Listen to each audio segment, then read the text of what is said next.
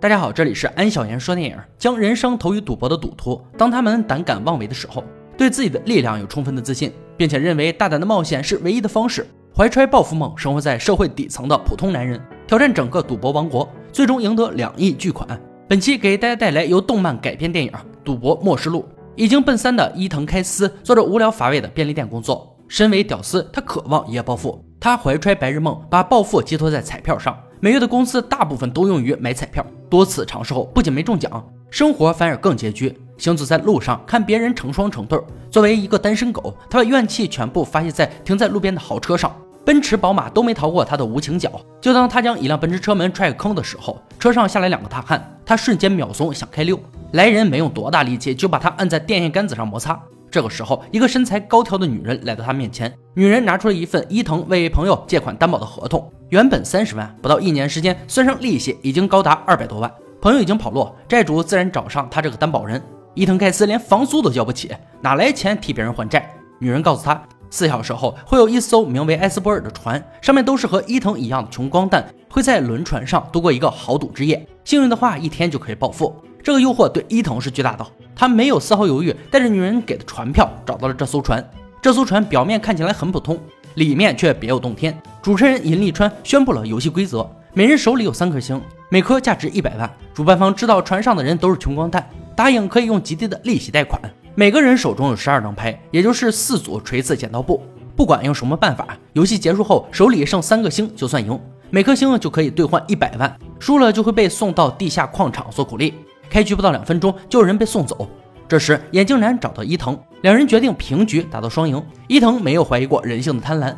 开始，两人一路平局，最后伊藤出了锤子，眼镜男出了布。他自称是手滑了，但还是摘走了伊藤的一颗星。直到下一局，他又故技重施，伊藤才知道自己上当了。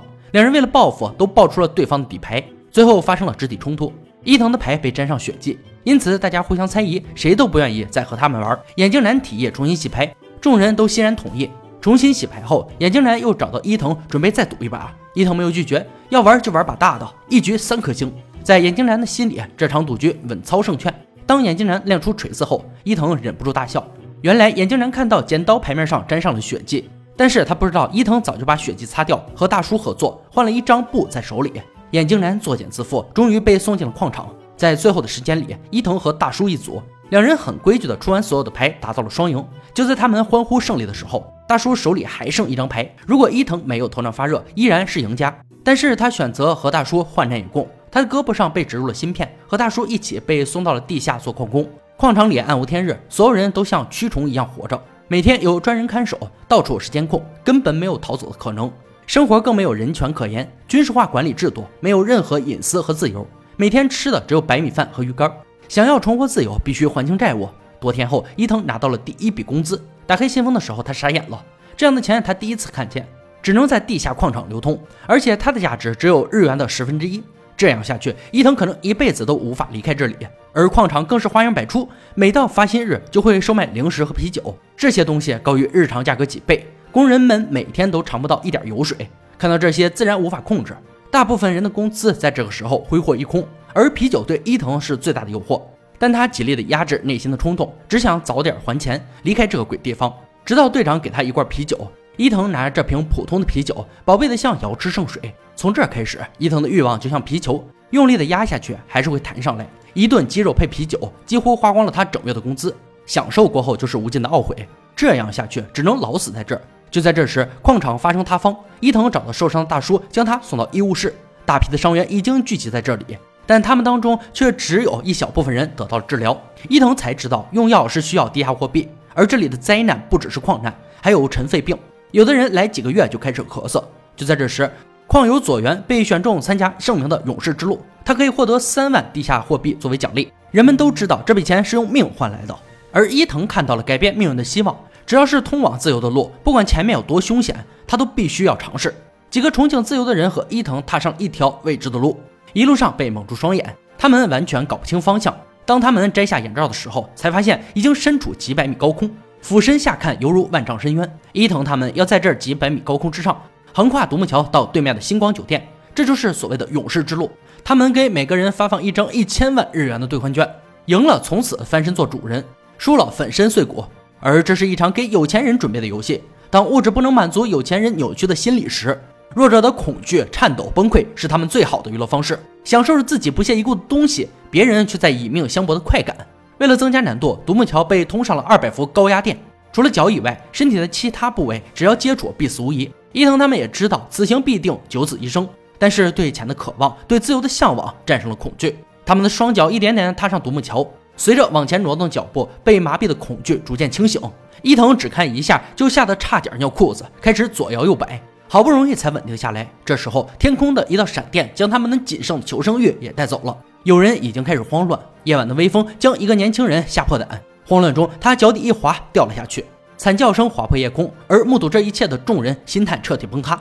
另一个人的腿抖如筛糠，他很自然地想用双手稳固自己，只是在他的双手触碰到独木桥的时候。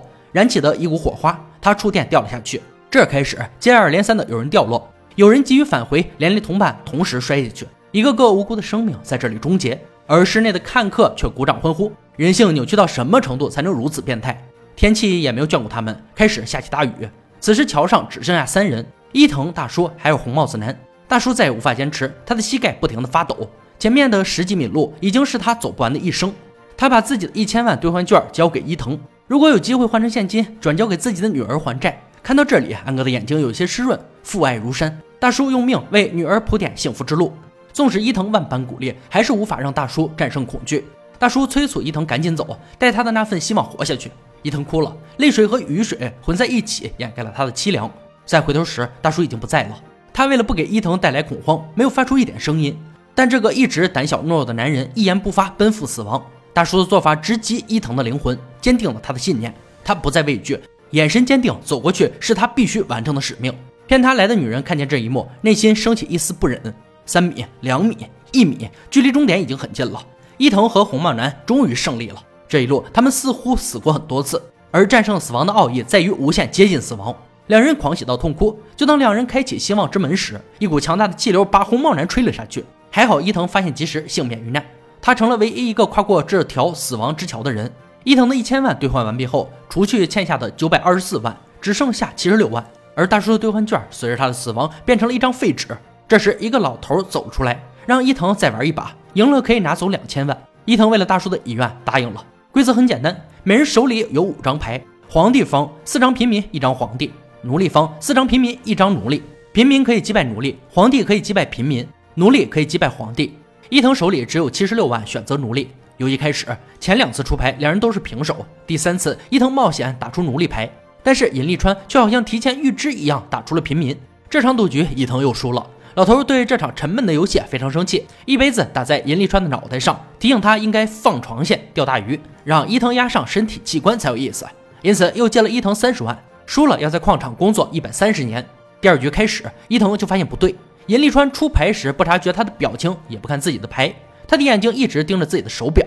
伊藤开局就打出了奴隶牌，但还是输了。在被送回矿场的路上，伊藤明白了，他的身体被植入了芯片，可以检测出他的心理活动，而尹立川的手表就是一部检测仪。想明白以后，伊藤彻底崩溃了。他搭上性命的反抗，从头到尾都是一个骗局。想明白之后，他决定翻本再赌一次，可能是因为良心发现，也可能另有目的。女人借给他五千万去翻本。开局前，伊藤找借口撞伤自己的头，因为只有这样，他的心率会因为流血和疼痛失常。果然，尹立川的手表已经不再正常运转，这一局才是公平的对决。伊藤情绪激动，血喷溅到桌面的牌上。这一幕像极了开头和眼镜男的对决。失去手表的辅助，尹立川只能死死地盯着伊藤，希望能从他的表情里看出破绽。三次持牌都是平局，第四次出牌尤为重要。那张带血的牌出现了，尹立川断定这张牌是奴隶。但他也回想起伊藤赢眼镜男的套路，加上之前伊藤的换牌动作，尹立川断定那张沾血的牌有可能是平民。他犹豫太久的时间，还是打出皇帝牌，而伊藤这张牌却是奴隶。他利用尹立川的多疑赢了这一局。尹立川身处优势，他无法相信自己眼中的废物居然把他耍得团团转，从来没有人打败他。尹立川气得嘴角都在抽搐。伊藤用五千万赢了两个亿，老头快要气死了。他把尹立川一顿胖揍，送去了矿场。他的王国里容不下失败的废物。重获自由之后，伊藤和女人一起喝酒，并给了他一亿作为感谢。谁知女人却在他酒里下药，拿走了所有的钱。他留下的信里写明，拿走的钱是五千万的利息，而利息按每分钟计算。六十八分钟的利息是一亿九千七百万，再加之被踹坏的汽车的修理费，扣除这些费用，伊藤只剩下几百块。女人带着这笔巨款现金远去，她知道伊藤不会甘于现状，在未来的某天他们还会相遇。伊藤把剩下的钱全部给了大叔的女儿。兜兜转转后，伊藤还是那身无分文的屌丝。这场风波对他的改变是心智的成熟和对人性的认知。电影呢到这里就结束了。看日本电影很多年没有这种感觉了。日本电影虽然有时主题过分偏激，但对于那种直入要害、鲜血淋漓的直面态度，还是有为钦佩。好了，本次解说到这里就结束了，我们下期再见。